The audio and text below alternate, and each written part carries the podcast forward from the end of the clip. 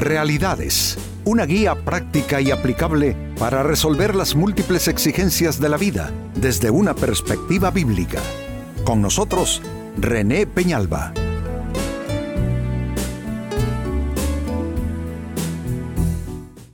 Amigos de Realidades, sean todos bienvenidos. Para esta fecha nuestro tema y a manera de pregunta, ¿respondes o contraatacas? Es fácil perderse en esto y se puede decir que traer mucho ruido a las comunicaciones nuestras con otras personas cuando vamos cayendo en esto que puede ser incluso una mala costumbre, en lugar de responder, dedicarnos a contradecir y a contraatacar a aquellos interlocutores nuestros en nuestros escenarios de vida. Así es que este es un tema delicado y que requiere, yo diría, observarse uno bien, no sea que en lugar de estar respondiendo, lo cual es positivo, se esté más bien contraatacando en la interacción con otros. Al respecto, la Biblia dice en la carta de San Pablo a los Colosenses capítulo 4 y verso 6 lo siguiente, sea vuestra palabra siempre con gracia, sazonada con sal, para que sepáis cómo debéis, responder a cada uno. Pablo está dando consejos y no es solo un consejo, es palabra de Dios respecto a cómo nos comunicamos con quienes nos rodean.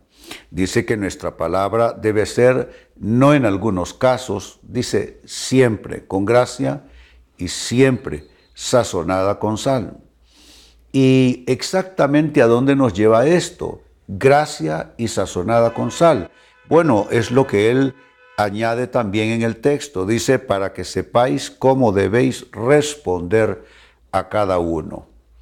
Amigos, si supiésemos cómo responder en cada situación, cuántos problemas nos ahorraríamos, ¿no es cierto? Cómo responder al cónyuge, cómo responder a los hijos, cómo responder al jefe, a los compañeros de trabajo, a los vecinos, saber cómo responder a cada uno, creo que aquí está guardada la solución a muchas problemáticas comunicacionales de las personas. Necesitamos el discernimiento porque eh, uno no puede hablarle de la misma manera a todas las personas. Cada individuo tiene su propia manera de comunicarse con él o con ella y eso ya implica aparte de la responsabilidad, un trabajo también que asumir en términos de comunicación. Ahora, esto nos lleva a la interrogante, ¿cómo responder y no contraatacar? Atención a las respuestas. Lo primero que hay que hacer es asegurarte de escuchar bien a los demás. Cuando tú escuchas mal, interpretas erróneamente lo que la otra persona te está diciendo, ya ese es un principio de fracaso en esa comunicación. Eso significa que antes de siquiera pensar cómo vas a decir lo que vas a decir, cómo conviene que lo digas, con qué palabras, qué argumentos vas a usar, antes de entrar en esa dimensión, primero tienes que asegurarte de estar escuchando correctamente Escuchamos con prejuicios, escuchamos con enojo, escuchamos con temores, en fin. Y si ponemos ese filtro de prejuicios, temores, eh, dudas, lo que tantos filtros que hay, si los ponemos eso va a ensuciar la comunicación y va a traer mucho ruido y, y todo se va a volver confuso. Así es que, ¿cómo responder y no contraatacar? Lo primero, dije, es asegurarte de escuchar bien a quienes te rodean. Segundo consejo, ¿cómo responder en lugar de contraatacar a los demás? No veas amenaza en la opinión ajena. Eh, hay personas defensivas, ciertamente las hay.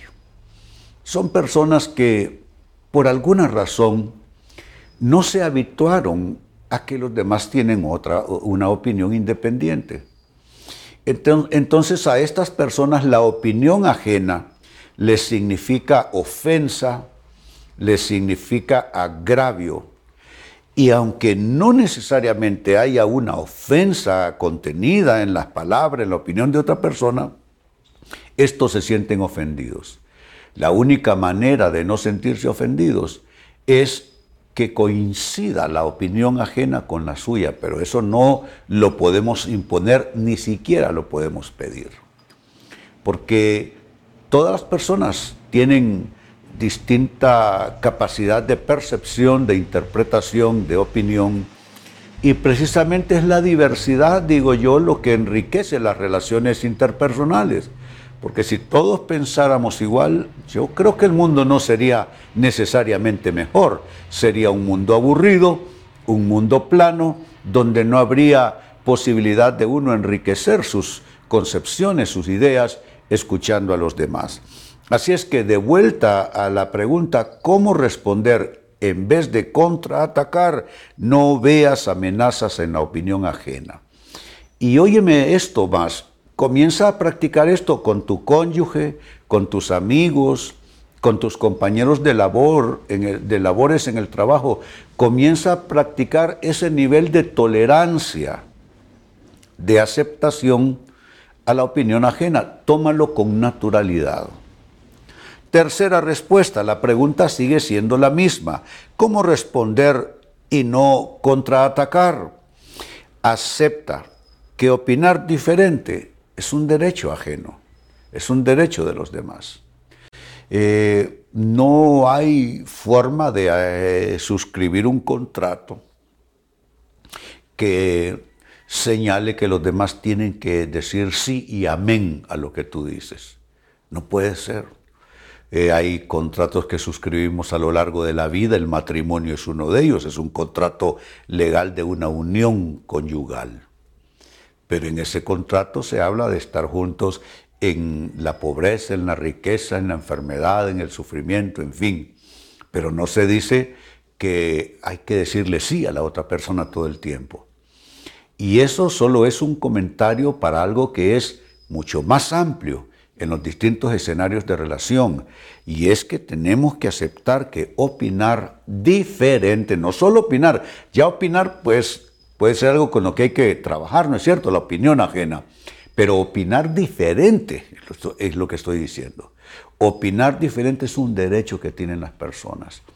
Y no ayuda en ninguna manera el darse por ofendido, el darse por agraviado solamente porque la opinión es diferente.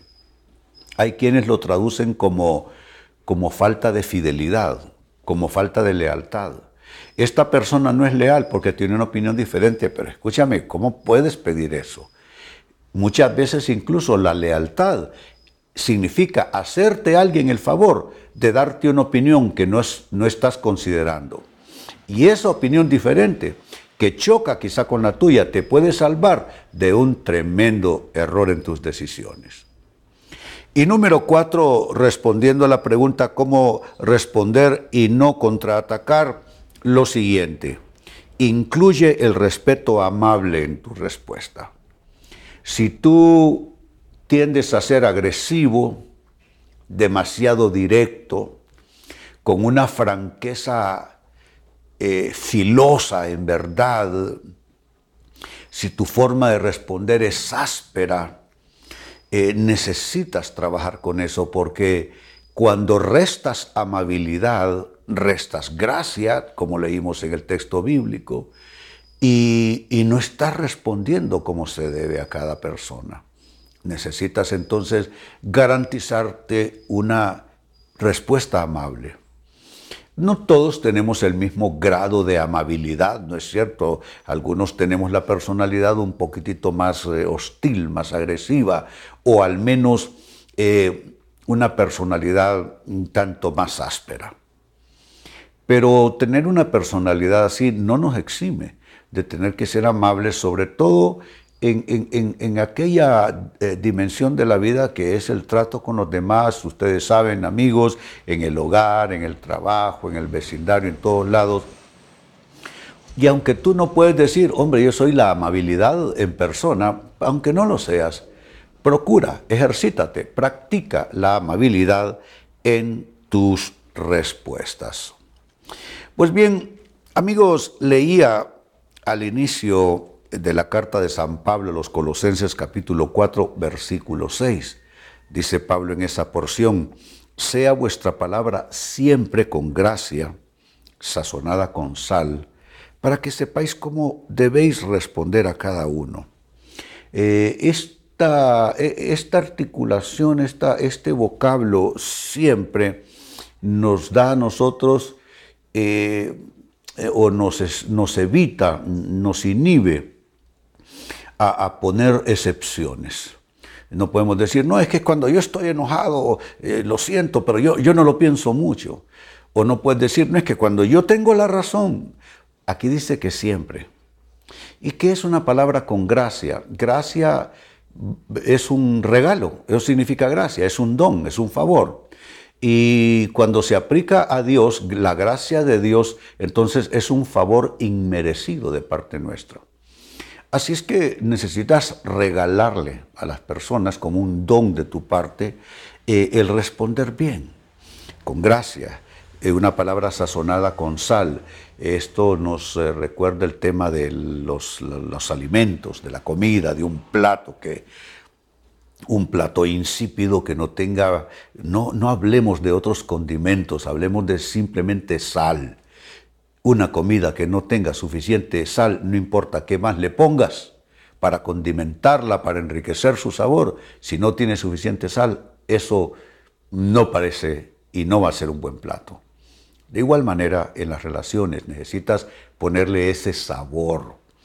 Y todo esto se resume en que debemos responder a cada uno en la mejor manera. Pues tomando este texto en consideración es que se hizo la pregunta, ¿y cómo aprender a responder a las personas y no estar contraatacándolas? Entonces te ofrecí lo que resumo ahora, cuatro claves, cuatro respuestas. Uno, asegúrate de escuchar bien a los demás. Todo comienza allí. Si no escuchas bien, dudo que respondas bien. Dos, no veas amenaza en la opinión ajena. Toma con naturalidad que las personas opinan. Punto.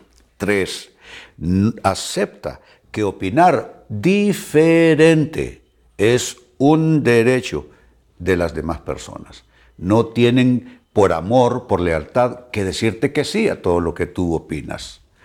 Y cuatro, finalmente, incluye el respeto amable en tu respuesta. Amigos, con esto cierro el tema, de igual manera me despido. Y les recuerdo que nuestro enfoque de hoy ha sido titulado ¿Respondes o contraatacas? Hemos presentado Realidades con René Peñalba. Puede escuchar y descargar este u otro programa en rene-penalba.com.